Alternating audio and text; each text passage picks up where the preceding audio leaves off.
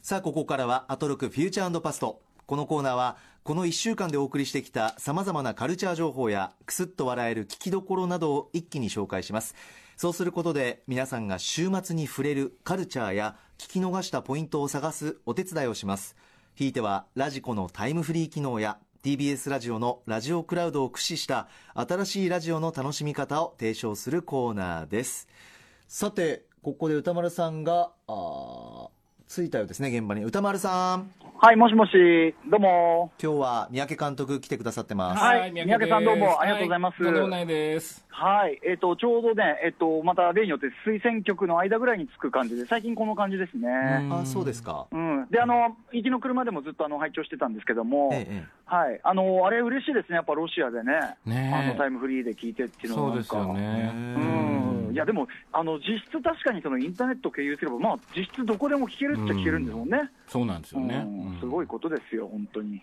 だから海外で、そうですよね、歌丸さんとの別れも、海外、あ、ことのくだり、あの、あれですか、山本さんとのくだりですか？どんな気持ちうん虐待のないくだりを。うんいやいやいや、本当ありがたい。でちなみにね、今日ちょっと、そのオープニングトークで、そのちゃんと話し損ねましたけど、そのレコーディング期間というのがあって、この後 MX の後、あの僕、そのままレコーディングするんですよ。ねで、その今日はその映画のその表の準備と並行して歌詞を書くっていうですねえ。、うわなんかちょっと、ちょっと自分的にもこれは、これは無理だろうと思っていたスケジューリングだったんですけど、まあ、無事書けまして、幸いにも。えーただそれがその実際にレコーディングで撮ってみて、あのそのままものになるかどうかって全く分かんないので、なるほど。あのというような感じで、あのなかなかですね、あの自分的には今夜が山田的なあの日でございまして、はい、えー、歌丸さあのん、それ何時ぐらいまでの予定なんですか？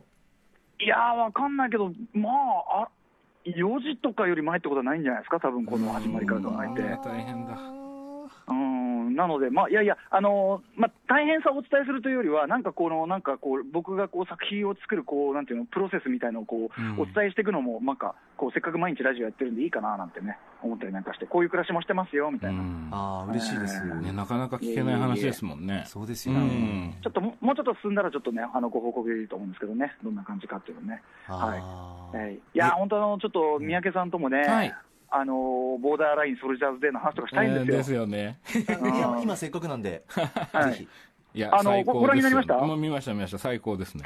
ね、あの 僕が言ったそのフレンチコネクションとフレンチコネクション2の違いだっていう、うん、すごいよくわかります。うん。その感じっていうねわかりま。すね。ううんん。ねあのそうなんですよね。あのやっぱり2が好き、それでも3が好きのね、そのやっぱあのそれぞれのね、あの続編が続いていくそれぞれの良さがあるってやったら、やっぱ三宅さんにもそうですね。違う映画ですからね。それぞれね。うん。はい、いやというあたりで、ちょっとあのまた今度、ごゆっくりあのいろんな映画の話もあしたいです、ぜひぜひ。三宅さんと。はい。はい、最近なんかちょっとこの電話越しでしかお話できてない気がしますので、ええ。改めてよろしくお願いします。はいよろしくお願いします。はいはい。はい、ではあの、もうもう行きますよ、山本さん。え？山本さん、い行きますよ、も行くんですか？う。いや、行きますよ。行くために来てるんでしょ、だってこれ。歌丸さん、喉の調子。喉の調子子が大丈夫ですか？本当に最近は体調大丈夫ですか？体調。何？だ体調？体調体調は、体調は疲れてますけどね。疲れてますけど、それは頑張りますよ、それはね。本当ですか？漢方は漢方、差し上げた漢方まだ残ってます？あ、漢方、漢方いただいて、あ、漢方ね、常にあの、あれですよ、あの、石倉薬局のやつ、いただいたやつ、あの、常に携帯してます。あ、助かります。うんあ、この間、あの、伊藤聖子さんとお会いしたときに、なんかええ最近喉の調子が悪くって、はいっていうんで、で、なんかその、あの、歌丸くんのラジオで言ってた、その石倉薬局っていうの行ってみようと思うんだよなってね、そんな話もしてましたよ。本当ですか？伊藤聖子さんが。ええはい嬉しいなある意味、山本さん初ですよ、これは。いえいえいえ、恐縮です。うん、みたいな。じゃあ行きますよ。最近はね、あの、漢方の、あの、喉のやつなんですけど、歌丸さんに差し上げた、あの、お茶のやつなんですけど、下流の。あれは実はですね、あのええ、好みはあるんですけど、私はもう水なしで、へあー口に含んで。ああの、粉のやつでしょ？粉のやつでしょ？そうです、そうです。粉のやつ僕も水なしですよ。やっぱその喉に直接こう当てる感じがいいじゃないですか。そうです。こバンラン茶というね。ええ。えー。あれはもう、粉な、もう水なしで、もう、なんていあ、うの、お茶？お茶？バンラン茶の方です。お茶をどうすんの？水なしでどうすんの？水なしでサラサラサラって口の中に入れて、口に入れる？だあの、下の上に。で、唾液で溶かすと、すぐに溶けて、とろみがあ、ついて。より効くんだ。あそうなんですよ。あれ、全然、あの、癖の、あの、うんな、あまり強くない、あの、味なので、その話今度でいいかな。普通に、あの、味で言うと、きな粉みたいな。もういかないと、もう、あの、じゃあ切るね。わかりますよね。切るよ。歌丸さん、きな粉っぽいのだけ教えてください。ね、あの、きな粉っぽいえあの、切るからね、じゃあね、歌丸さん？皆さんどうもありがとうございます。失礼します、失礼します、失礼します。歌丸さんもしもし。あれ？どなたですか？マネージャーさんだ。びっくりした。びっちょっとなんかくりした。ね、霊的なものかと思いましたね。三宅監督目の前にいるからか、ちょっと怖かったんですあよね。僕しか聞こえないのかと思ったら、み 皆さん聞こえたんですね。よかったですね。さて参りましょう。はい。フューチャーパストですが、三宅さん、改めて確認ですが、はい今週もすべての放送、はい聞いてきましたありがとうございます。でですね、ええちょっとコーナーに入る前にですね、はいはい皆さんにちょっとお伝えしたいことがありまして、ちょっと、先週、あのー読まれたメールがあるんですよ、リスナーさんからの。このコーナーでね。はい、はい。こちらのコーナーで。ちょっとまずお伝えします。ラジオネームシーサイドスクワットさん。えー先週ですね、山本さん、レックさんこんばんはと。水曜日は、先週の水曜日は、日比アナが旅行先でまたもやスマホを壊した土産話が印象に残りました。笑い。ちょうど同じ水曜日に iPhone で撮影した映画の話もあったので、思ったんですけれども、日比さんはスマホをよく壊すので、えー日比さんも少し出演した「スマホを落としただけなのに」のパロディで「スマホを壊しただけなのに」という短編映画を脚本は三宅隆太監督に書いてもらって撮影は iPhone でして映画が完成したらアトロクの YouTube か何かの形で公開するということを想像してしまいましたとこれ読んだら 早速レックさんもですね三宅監督ちょっと書いてくんないかな？なんていうふうに言ったんですよ言ってましたね。言ったんですよ言ってましたね。そしたらば、三宅さん、はい本当に書いてきてくださいました。もうね、衝撃。いやいや、すいません。冗談の通じない男なわけじゃないんですよ。冗談のぶりなのは分かってるんですけど。番組愛というか、なんというか、一週間ですよ。そうですね。うん監督、お忙しい中、そうですね。大丈夫でした？あ大丈夫です、大丈夫です。あの、もうちょっとあの、本当に今週はいつになく忙しかったんで、時間を決めさせていただいて、ええもうその間に書けなかったら諦めるっていう感じでバッと書かせてもらいました。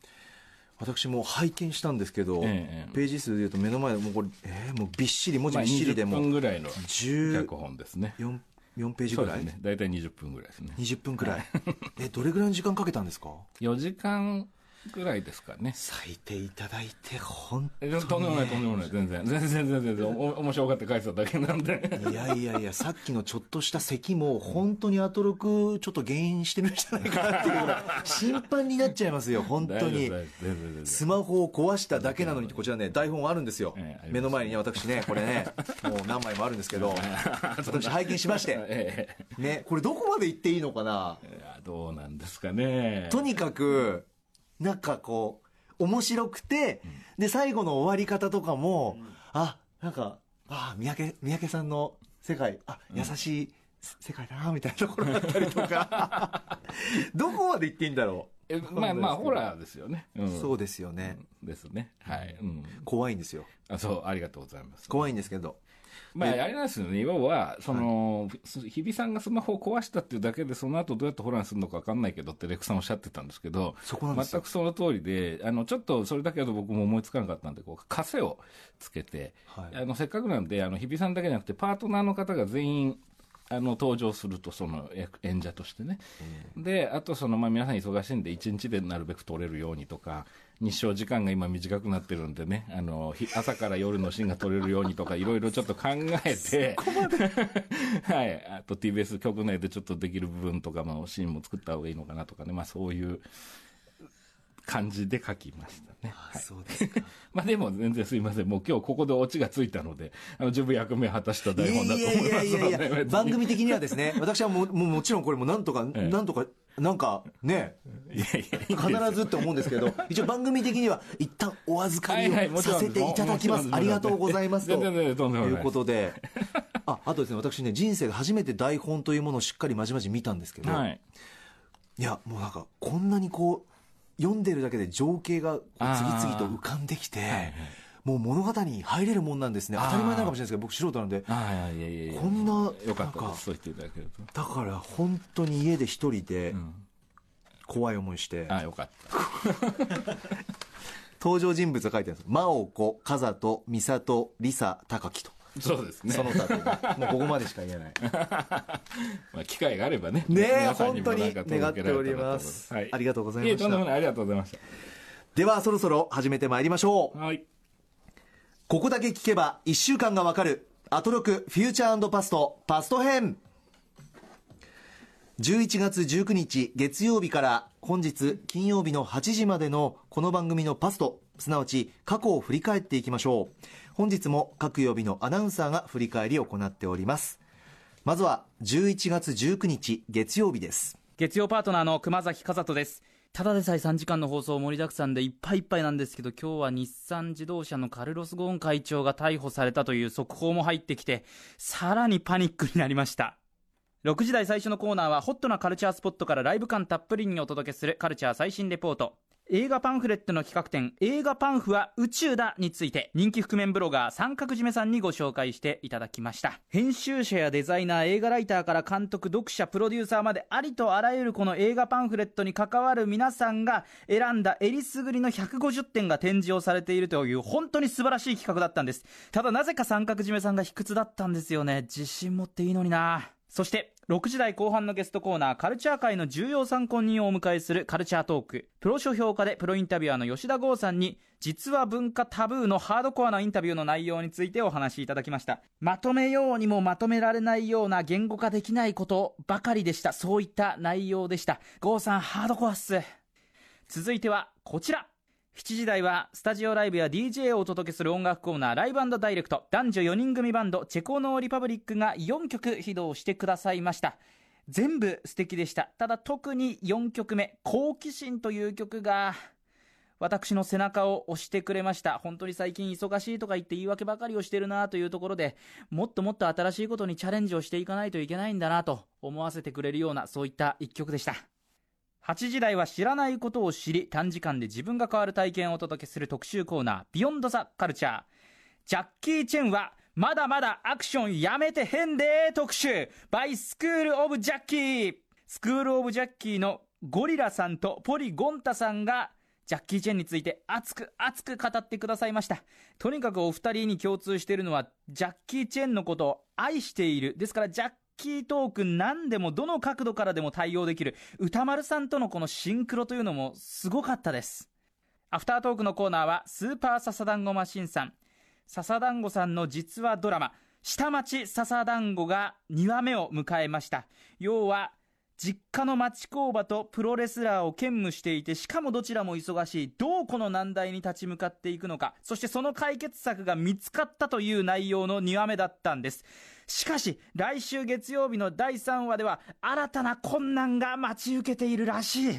以上19日月曜日のアフターシックスジャンクションでした。三宅さんいかがでしょう？はい、えっと、月曜日は、えっと、また中身が濃くてですね、いろんなことあったんですけど、はい。僕がまず、えっと、面白いなと思ったのは、あの実はオープニングでちょっとあるニュースをですね、あの熊崎さんが読まれて、はい。でこの番組の中でこうニュースのトーンの話が入ってくることってなかなかないじゃないですか、でそれを受けてあのそのカルチャートークの後かな、えっと、熊崎さんがええ。その要は、えーご自分の中のスイッチっていうものについての話をされたんですね。オープニングと絡んで。はい。要するにニュース読みっていうものとあの普段のこの番組を進めていく時のこう声のトーンの変え方であったり気持ちの切り替えであったりっていう。でその声のトーンを変えるのっていうのは結構難しいんだっていうような話をされてて。ああそこ聞けてないな。僕ねそれああ面白いと思って。ええであのもちろんグラビア紹介の時はまた違うみたいなね話も当然あったりとかして、確かに。そうなんですよね。でそれを受けて今度実はそのコーナーごとのブリッジにその話題がこうつながっていくんですよね、ええで8時に入る直前のブリッジの時にメールコーナーがありますけども、はい熊崎さんのファンの方からメールが来てて、要するに熊崎さんがそのどういう番組に出られてるかみたいな話になった時に、まあ、実況ですよね、やっぱ熊崎さんといえば。あそう聞きました。そうなんです、はい。そしたら、まあ、金曜日っておっしゃってたんで、多分今日だったんだと思いますけど、東日本実業団の駅伝、まあ、これはもう撮影済みで、で日曜日、今度の、えっと、クイーンズ駅伝で、そのバイク中継のリポート実況をされておっしゃってて、はい。でね、これ、実はね、こういう告知って面白いなって思って。ほうほつまり、この番組をずっと聞いてる方は、毎日毎日ね、月曜日か金曜日まで歌丸さんとその日のパートナーの方とのやり取りをずっと聞いてこられて、で、これだけもう半年以上続いてきて、もうみんなね、あの、特に番組大好きな方は、パートナーの方もね、当然着目してらっしゃるでしょうし、そしたら普段どういう番組に出てらっしゃるのかとか、その、つまり、テレビ局のラジオだからこそだと思うんですけど、そのテレビとラジオをこう、あそう行き来できるような、ええええうん、っていうのがね、その前の番組には全くなかった要素だと思うので、そう、これちょっと面白いっていうか、こういう告知みたいな、なんか聞いてみたいなって思ったりしたっていうね、もうフリークの、アトロクフリークとしては、思ったりしましたね。で三宅監督ねあの録画？テレビの、はい全員アナウンサーの名はいはい前入力して、してます全部が録画できるようにしてくださってるんですよね。そうなんですよ。本当にね、いや、アナウンサー陣は本当嬉しいです。そういうあ言葉いただけると。なんかね、タイミングがあるときにね、そういう話が出ても面白いのかなってちょっと思ったっていうのが、まず月曜日ありました。ありがとうございますとんでもない。あとはやっぱり特集のジャッキー・チェン特集ですよね。あこちら、まずメールいただいておりますので、お伝えしますね。はいえーラジオネーム、鈴木さんから、えー月曜日のジャッキー・チェン特集最高でした。アトロクの前の番組のウィークエンドシャッフルでの特集では、特集終盤に思い出したようなタイミングで繰り出されていたゴリラさんのジャッキーモノマネでしたが、今回の特集では冒頭からたっぷり聞けて嬉しかったです。これね、本当面白ね。繰り返し聞いてしまうほど絶品笑い。えージャッキーの愛くるしさとポジティブな魅力を感じるモノマネ。えーゴリラさんとポリゴンタさんの映画文脈と愛情たっぷりの語りに、歌丸さんはもちろん、若い世代の熊崎アナも加わって、お話がスイングしていく様子に、映画って本当に楽しいと思わせてくれる特集でした。えー私も明日、ポリスストーリー、リボーン、座席予約したので、見ていきます。えー特集のおかげでとっても楽しみです。来年のゴールデンウィークに、ジャッキー新作の家族を失って復讐の鬼になる、ザ・フォーリナーの日本公開が決まったので、ぜひまたスクール・オブ・ジャッキーのお二人に出演していただきたいですと。えーザ・フォーリナーですね。はいうんいや、面白かったですね。実は、あの、僕、ジャッキー・チェンむちゃくちゃ好きで、はい。あの、やると必ず映画館見に行ってるぐらい好きなんですよ。ええで、なので、その冒頭からその、モノマネね、あの、ジャジャッキーの喋る日本語のモノマネですよね。あれはずるいですよ。吹き替えじゃなくて、ジャッキー本人のものまねなんですけど、もう本当めちゃくちゃ似てらっしゃるから、本当笑いました。うん。この番組はすごいですね。その海外スターのモノマネができる人っていうのがどんどん出てくるっていうね。ああ、海外スターのものまねテ。ラサ・ホークさんのあの、シュワルツェネッガーとかね。そう、すごいなっていうのは思いますよね。そうですよね。私は日本人のバージョンでも好きですよ。山下達郎さんのね。うん。ライバー舞台そうですよね。そうですよね。そう、すごい、すごい人いっぱいいますよね。ね確かにそうですよね。最高。うん、でまあジャッキー・チェンの映画はすごくあの面白いのでそうあそうそうそう熊崎さんが、はいあのそれこそさっきも名前出しましたけど熊崎さんがそのポリスストーリーを初見だったっていうねはい。で世代的にそれはまあその通りだろうなと思ったんですけど、であのせっかくなんで熊崎さんもしこれ聞いていらっしゃったらおすすめしたいのが、あのジャッキー・チェンマイスタントっていうソフトがあってこれ映画ではなくてジャッキー・チェンが自分が普段どういうふうにアクション映画で盾を組んでるのかとかその周りの小道具を武器にするのにどういう発想をしてるのかみたいなことをご本人が解説していくあのちょっとなんだろうドキュメンタリーみたいなのがソフトが出てるんですよ。でこれがね、あのーなんだろうな、初めてジャッキーに触れる人も面白いでしょうし、その長年ファンの人も楽しめるっていう、すごく変わった作りの、面白い作りの、あのー作品というか DVD があるので、もしお店で見かけたらぜひぜひと思いました。ジャッキー・チェンマイスタントマイスタントはい。ありがとうございます。えちなみにジャッキー・チェン主演最新作「ポリスストーリーリボーン」は本日から公開ということになっております皆さんもラジコタイムフリー TBS ラジオクラウドで聞いてみてください。さあ続きましては11月20日火曜日です。火曜パートナーの宇垣美里です。歌丸さん、レコーディングが始まってお疲れのご様子。台本に悩ましげにアフロの落書きをしていました。6時台前半のカルチャー最新レポート。ライター翻訳家の野中桃さんに今日明日と開催されるジンと音楽のイベント。東京ジンスタギャザリング2018をご紹介いただきました。ジン引き網面白いですよね。自分のジンが網にかかっていろんなところを巡回する旅するジンなんて素敵。見てみたくなりました。そして6時台後半のゲストコーナーカルチャートーク。ライターで研究者の富山由紀子さんに漫画で文学を知るための3冊をご紹介いただきました。紹介した中で私が特にお気に入りなのがセリー。独特な技法で描かれた絵はなんだか夢みたいで週末の世界で人間の意志を継いで本を守るヒューマナイドがもういじらしくってたまらん。本とは人間そのものなんだ。誰かが受け継ぐべきものなんだってセリフが特に好きでだから私は本が好きなんだなって思いました。続いてはこちら。7時台の音楽コーナーライブダイレクトは DJ プロデューサーの豆腐ビーツさんにチャイナタウン系楽曲特集と題してミックスを披露していただきました。餃子の王将に宇都宮の餃子北京ダックを楽しむ会。特に551の豚まんはもう懐かしくって。この CM って関西でしか流れてないんですってね。8時台の特集コーナービヨンドザカルチャーは偉大なるバンドクイーンのパフォーマンスをとことん味わい尽くす特集。ギタリストローリーさんにお話を伺いました。クイーンへの思い熱量がもうバシッバシ伝わってきましたよね。最高のマイクパフォーマンスに手作りのギター。ファンを裏切り続ける常に新しいクイーンはあのメンバーだからこそのものなんですね。この特集を聞いた後だったらまた違った目線で楽しめそう。絶対また映画行く !8 時台最後は島尾真帆さんの登場。トトロに出てくるカンタのおばあちゃん。うわ、私もできるようになりたいな。もう一回聞こう。以上20日火曜日のアフターシックスジャンクションでした。三宅さんいかがでしょう？はい、えー、火曜日はですね、あの実はオープニングトークから一貫してずっとある一つの話題がですね最後までこう連なっていく日だったんですよね、はい。それはまさに実は来週ちょうどウォッチメンに選ばれた、ラボヘミアン・ラプソディがありますけど、まさにクイーンというね伝説的なバンドえーもうこのクイーンについての話っていうのがもう随所に出てくる曜日でしたね。ううん。んあのビヨンドザカルチャーについてですねこのクイーン特集メールいただいております、えーお伝えします。ラジオネーム南向きのハトさん、えー今週のハイライトですが火曜日の8時台のビヨンドザカルチャーのクイーン特集です。フレディのマイクパフォーマンスやストリッパーみたいな自己演出など興味深い話を聞けましたえーまだ映画を見ていないのでどんな感じで再現をしているのか見てみたいと思います。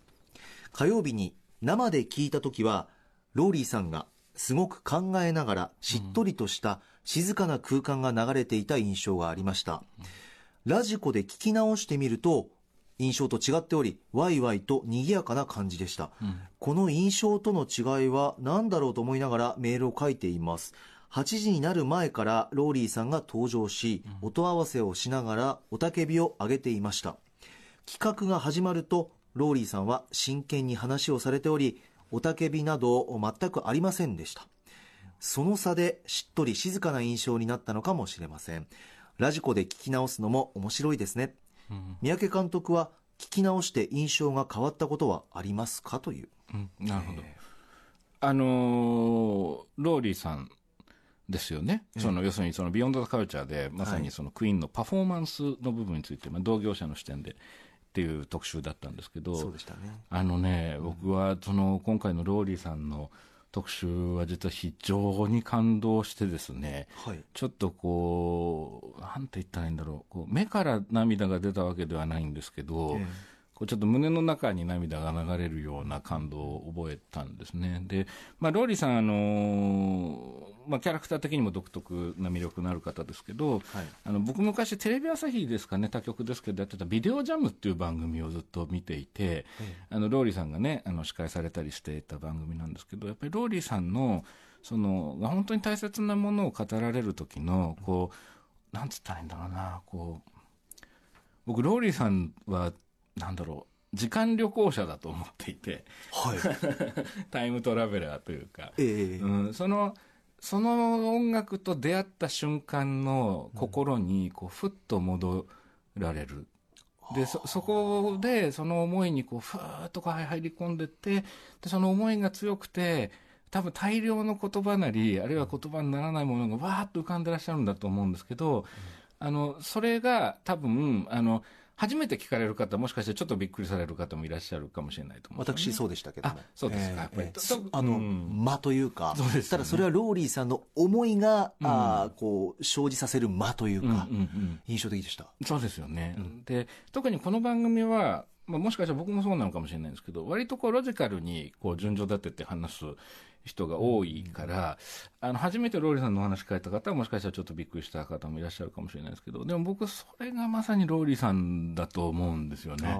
うん、であの本当にもう限界までもう思いが立ち上がった時にローリーさんはすっとこうギターを弾き始めるんですよね。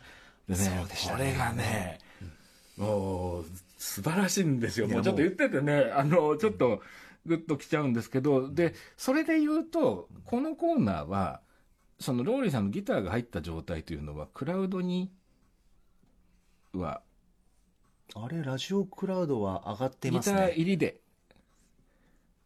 あ、なるほど。あ、ならよかったです。やっぱりね、ああのギターの音色も実はローリーさんの言葉なんだと思うんですよね。で、やっぱりね、それがね、すごく心地よいというか、だからやっぱりその今メールされた方がね、その聞き直したら印象が変わったというのは、すごく納得がいくんですよね。ええうん、であのその中でもローリーさんがこう絞り出した言葉がいくつかやっぱり印象に残っていてその、まあ、ボーカルのフレディ・マーキュリーについてその全身全霊のストレストリッパーであるとその己の全てを見てもらおうという。はい。であるいはそのクイーンは決して後戻りすることがなかったっていうような発言とかもあって。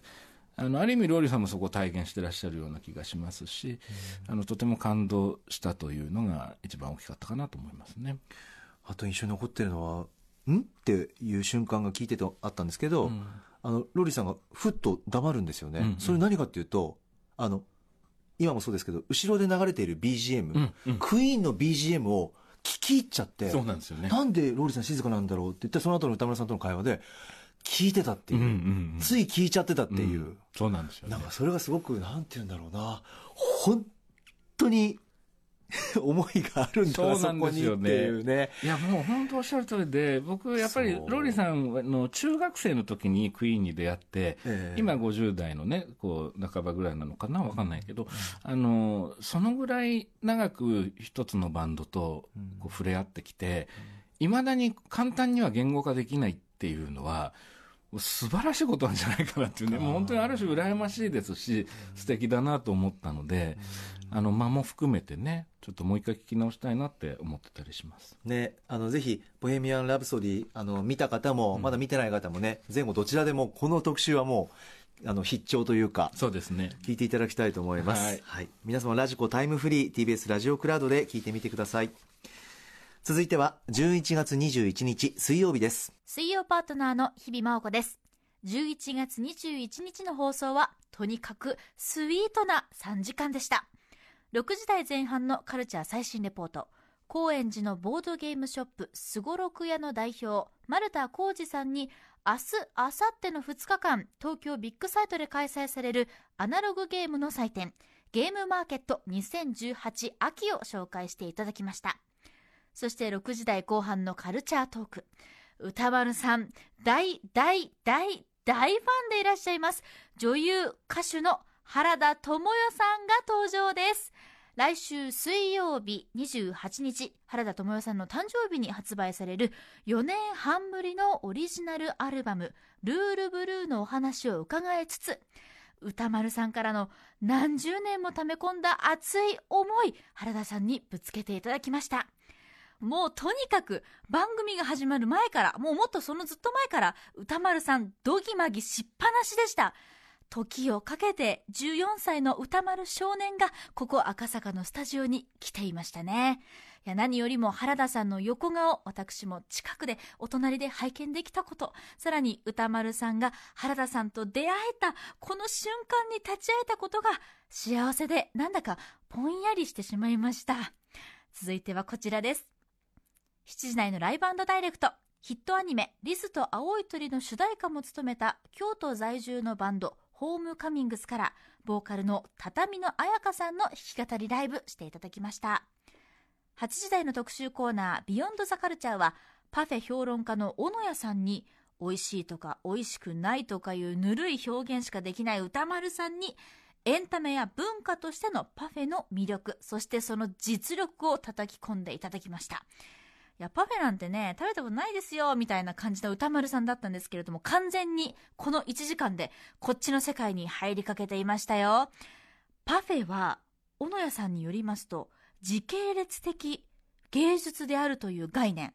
私も学生時代アルバイトでパフェをたくさん運んでいましたのでいやこの概念はまさに納得でしたしとにかくお腹が空きました。ああパフェ食べたいっす。以上21日水曜日のアフターシックスジャンクションでした。三宅さんいかがでしょはい、えー水曜日はですね、はい。もうなんといっても素晴らしいゲストがね、ねいらっしゃった日でしたよね。あの、原田智代さん。う。そうなんですよ。そちらに関して、えーメールいただいております。ラジオネーム55さんから、えーカルチャートークの原田智也さんインタビューは歌丸さんのように直撃世代ではない私にも智也さんの魅力がビシビシ伝わる素晴らしい時間でした、そんなインタビューの内容自体もさることながらコーナーのラスト数秒や0.5秒に私は注目しました、歌丸さんうないさんの「ありがとうございました」を受けてん？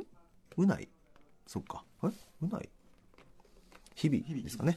えー歌丸さんと日比アナの「ありがとうございました」を受けてご自分も同じように挨拶した原田知世さんが最後のほんの一瞬「ふふ」と笑う声が入っていたのです。歌丸さんの変質的な圧迫インタビューを終えた安堵感でしょうか。あるいは充実した時間への満足感でしょうか。その最後の微笑に私は完全にやられました。なんという気品、なんという色か、なんという愛。ラジオクラウドでもラジコのタイムフリーでも聞けますが、ラジオクラウドの方が15秒巻き戻し機能があって鬼リピートできるので おすすめですという鬼リピート。というメールですあーなねるほど。いや、でも本当に原田さん素敵でしたね。あのーあと実はこれもしかしてさっきのローリーさんとも通じてくるかもしれないんですけど、歌丸さんがね、やっぱりその、原田さん、あの、時をかける少女の話をずっと前の番組も含めても繰り返し繰り返しおっしゃっていて、そうでしたね。でその歌丸さんのその10代の頃に出会った、ええ。そのスクリーンで出会ったその原田さんと初めてお会いしていろいろお話をされていく。でそれに原田さんが答えてもう本当に誠実に答えてらっしゃる。あのでそれをまたあの温かく見つめる日比さんというですねあの本当にねあのいつものカルチャートークとはまた違った魅力のある時間だったなとすごく思いましたね。ねうんなんか穏やかで愛にあふれる時間でしたよねいや、本当にそうでしたね。いや、本当にまさにそういう感じでしたね。で、あの、原田さんからも、その、要するにその、時をかける少女でのご自分の姿っていうのは、今はもう大人として、あの、はいあの頃は恥ずかしかったけど、あの、落ち着いて見られると。で、あの春休みじゃないとあの表情は取れなかったと。おっしゃってましたねおっしゃってましたね。奇跡のような作品で宝物だっていうのをね、ね印象この的でした2018年に原田さんのお言葉でね、直接聞けたっていうのもね、すごい感動しましたね。うん。で、あとは、その、まあ、このコーナーと、その後のその6時台後半のメールコーナーってちょっとつながってて、ええあの、ぜひですね、あの、ラジコのタイムフリーで連続して聞いていただきたいなと思ったのは、さっきメールにもね、そのちょうど、その原田さんがね、退出される時の夫婦っていうのがあったんですけど、そのメールコーナーの後、その、歌丸さんがね、その原田さん帰られた後に、まあちょっと原田さんも前だったし、え。うちょっとね、緊張してたし、みたいな話になって、日比さんにあんまり話振らなくてごめんね、みたいな話をしたんですよね。ええ。でね、それこそ0.5秒ぐらいですかね、もうそのコーナーが終わる。直前に日比さんが、スッと返すんですね、歌丸さんにね、その、あの、絶妙の言葉を。でね、これがね、えこれも愛なんですよ。で、そのオープニングで今日、山本さんが、そのはい。日比さんはね、本当にいい子だっていう話をされてたんですけど、ええ。まさにそれを体現するような、ええもう見事な、はあ。あの、短いフレーズなんですけどね、あれ何でしたっけ？まあ言ってしまえば、私も幸せでしたよっていう言葉なんですけどね、これはね、あの、本当に感動的なんです。あの、つまりこれは原田さんが吹き込んだ愛がこう連鎖していくというか、なるほど。うん。ぜひね。幸せのレース。そう、幸せの連鎖。これはね、タイムフリーでぜひ聞いていただきたいなと思いましたね。ああ、はい日々らしいな、うん言ってましたいね。や、素晴らしかったですね。はい。まあ、あとこの日はあれですよね、あの、ビヨンド・ザ・カルチャーのパフェ特集がもう抜群に面白くって、そうですね、はい。えーメールいただいております。ラジオネーム娘の名前はレイチェルさん、えー水曜日のパフェ特集日比さんのパフェは本当の時に食べるに始まり、小野谷さんのパフェと会話し始める。歌丸さんのパフェのサビは中の方にある。などなどパワーワードの連続。最後のパフェを作る人へのリスペクトも含めて久々のどうかしてる特集で本当に素晴らしかったです、ん。ね面白かったですね。いや、面白かったですね。あの僕もパフェ好きなんですけど、はい。そうは言っても、なかなかどのお店にも売ってるもんでもないですし、ん。食べる機会もと、年取ってね、胃腸がだんだん弱ってきて、あの、ええ。結構食べる機会も減ってきましたけど、ええ。でもパフェをこういうふうにめでていくと楽しいよ、面白いよっていう話題を女屋さんたくさんされていて、そうですね。あの、しかも時間の使い方というとあれですけど、こう、話の展開の仕方とかもすごく面白くって、ね。繰り返し聞けるというか、あの、まあ、このまま文字にすると新書一冊ぐらいになるんじゃないかぐらいの、ほう中身の濃い特集で。そうでしたね。面白かったですね。充実したうん皆さんもラジコタイムフリー TBS ラジオクラウドで聞いてみてください。続いては11月22日木曜日です。今週は火曜兼木曜パートナーの宇垣美里です。いやー、寒くなってきましたね。寒い時はやっぱり湯たんぽが欠かせません。これがないと寝れない。6時台前半のカルチャー最新レポートは25日に東京ビッグサイトで開催されるコミティアをご紹介しました。なんといってもオリジナル作品のみというのがポイント。でも、オリジナル作品であれば、漫画でもイラストでも小説でも評論でも音楽でもグッズでも何でも販売できるんです。コミティアは書き手と読み手がダイレクトに出会える場、そして、俺はこういうのが書きたいっていう思いがダイレクトに伝わる場でもあるんですね。年々皆さんの本に対する情熱が強くなってきているそう。その一期一会の出会い、気になります。6時台後半のカルチャートークは数々の博物館美術館の展覧会でデザインを担当するアートディレクターの池田秀夫さんに展覧会の空間デザインについて伺いました1年ないし2年をかけてさらに8つ並行して2人ではあ私も仕事で泣き言は言うまい東京国立博物館で開催中の特別展会計情景の御仏展では360度どこから見ても美しく見せるための照明が見どころなんだとか。今度から展示会では光の当たり方に注目して見てみたいと思います。続いてはこちら。7時台のライブダイレクトは DJ ジェットバロンこと高野万所さんのファンコットミックス。テンション爆上げでございました。8時台のビヨンドザカルチャーは刀剣男子を生んだミュージカル。刀剣乱舞は今や立派な大衆芸能なのだ特集。ライターの大地陽子さんに解説していただきました。いやー熱い。一つ一つの刀が壮大な歴史を背負っているからこそこれは掘れば掘るほど好きになれるものでしょうね。キャラクターのビジュアルから入るもよしゲームから入るもよしミュージカルからでも若手俳優からでももちろん刀からでもアニメからでもよし。うんなんて懐の深いコンテンツなんだ。私もサニは始めようと思います。それではスタジオにお返しします。木曜日でした。以上22日木曜日のアフターシックスジャンクションでした。三宅さんいかがでしょうか？はい、えー、と木曜日はですね今あの振り返りの音声の中にもありましたけど、はい。あの高野万所高野万所さんのね、はい。ライブダイレクトのファンコットミックスがもう本当に最高で、え。ー今もかかってましたけどあのいわゆる求人情報ホームページですか？そのバニラのね 曲よく街でバニラっていう聞きますわ、あでれ。マジでトラックでねよく流れてますよはい。ねでそれのミックスがすっごい面白くて。そうきたかと思って。そうなんですよね。で、そこからもうずーっとものすごいテンションのファンコットが続いていくんですけど、もう本当に聞いてて至福というかです。ね、まあ、もう本当に聞いててテンション上がるような感じで、これはもうそれこそタイムフリーじゃないと聞けないと思うので、もうこの1週間の間にぜひ一度聞いていただきたいなと思いますね。 DA PUMP の USA そのテンポじゃ恐ろしいダンスですよみたいなそうそうそう。すごかったですよね。うん倒れちゃうんじゃないかっていうね、いや本当にうん聞いてみてほしいですねねえと思いましたよね。あとは、えっと、ビヨンドザカルチャーの刀剣乱舞特集ですよね。ねメールとかって来てたりするんですか？はない。あ、そうですか。そうですねあの、この、大地陽子さんの解説というかね、あの、特集だったんですけども、あの、僕、刀剣乱舞、それこそ歌丸さんもおっしゃってましたけど、僕も本当にあの、門外観で、まあもちろん名前は知ってましたけれども、ええあどういう感じなんだろうと思って楽しみに聞いてたんですけど、大地さんがまたね、すごく愛が溢れてらっしゃって、溢れ出てらっしゃって、本当にね。いや、本当に。で、あのね、その思いがね、やっぱりすごく伝わってくるんですよね。で、なので、あのー最初は、その逆に言うと、その思いだけを僕浴びて聞いてる感じだったんですけど、はい。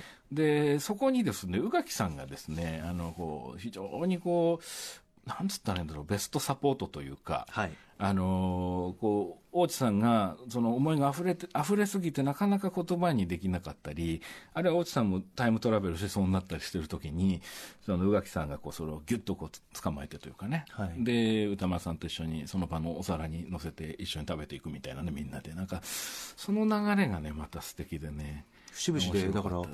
宇垣が「大内さんこういうことなんですね、うん。こういうことなんですよね」って言ったら「そうそうそうそうパチパチパチパチ」みたいな。拍手したりとかしてよね。よくぞ分かってくれたみたいなそうそうそうそう。そんなくだりがありましたよね、うん、そうなんですよね。その単に要約するって意味上のことじゃなくて、そう感情がこうパッとつながる瞬間みたいなのがあって、でそうするとその後の大地さんの言葉っていうのが、乗ってくるんですよね。そうなんですよ。すごく短い間にブワッとこう強い表現が出てきたり、気持ちの表現が出たりして、はい。で、まあ、にわか大歓迎だと大地さんおっしゃっていて、ええ。そのジャンルっていうのは新しく入ってくる人を否定しがちだけども、そういうことをしちゃうとジャンルが廃れてしまうからっていうようなことをね、おっしゃっていて、で、これってもう全くその通りだと思うんですよね。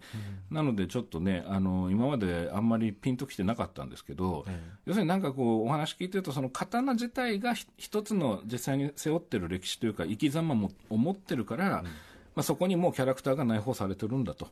で、あの、それがやっぱ面白いんだろうなっていうね、そこから演者さんがを通してお客さんに伝わってくるっていう。ちょっとね、あの、来年機会があったらぜひ生でも見てみたいなと思いましたね。あと印象的だったのは歌丸さんがねほん実際にある刀があって歴史があって、ん。でそれを刀を見に行けることもあってでファンの方は興味を示して、うん。そこに歴史でつながっていくってそれってすごくいいことだなって、うん。確かにおっしゃる通りだなと思って、うん。ん。そうですよね。こういうやり方もあるんだなって、カルチャーってっていうね。ですよね。なんかファンの側からもどんどん広げて作っていくっていうか、ね、盛り上げていく感じっていうのがすごく伝わってきましたね。はい。さあ、それでは最後、本日金曜日を振り返っていきます。11月23日金曜日。金曜日のパートナーは私 TBS 山本貴明です。カルチャー最新レポート。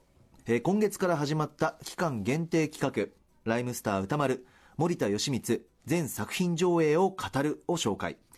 6時台後半は歌丸さんの映画評論コーナームービーウォッチメン今夜扱ったのはベニチオ・デルトロとジョシュ・ブローリンが再びメキシコ麻薬カルテルに宣戦布告。傑作サスペンスアクションの続編ボーダーラインソルジャーズ・デイ。続いてはこちらです。7時台のライブダイレクトは今夜は京都在住のシンガーソングライター中村佳穂さんのスタジオライブ。そして今は脚本家、映画監督、スクリプトドクター、三宅隆太さんを招いて、今週のアフターシックスジャンクション振り返り企画をお届け中です。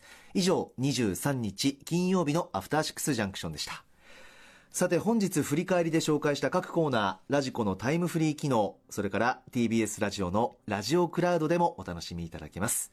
以上ここまでパスト編でした。この後は来週1週間の予定、フューチャー編です。After Six Junction. では来週1週間のアフターシックスジャンクションの予定お知らせいたします、えーまずは11月26日月曜日。6時台のカルチャートーク白夜処方の森田修一さんが登場。7時台のライブコーナーはトラウマテクノポップバンドアーバンギャルド。8時台の特集は音楽ファン要チェックのレーベル。ブレインフィーダーや LA ビートについてビートメーカーで音楽批評家の吉田正史さんに解説してもらいます。続いて27日火曜日。6時台は音楽ライター渡辺志保さんが登場。7時台には8人ジャズヒップホップグループ、えーサナバガンのスタジオライブ。8時台の特集は私とメイク特集。オタク集団劇団メス猫から平井さんと菅さんのお二人にお話を伺います。そしてリスナー美意識調査も実施しています。メイクは好きですか？自分のメイクに満足していますか？誰のためにメイクをしていますか？この3つの質問に理由も添えて歌丸アットマーク tbs.co.jp まで送ってください。28日水曜日です。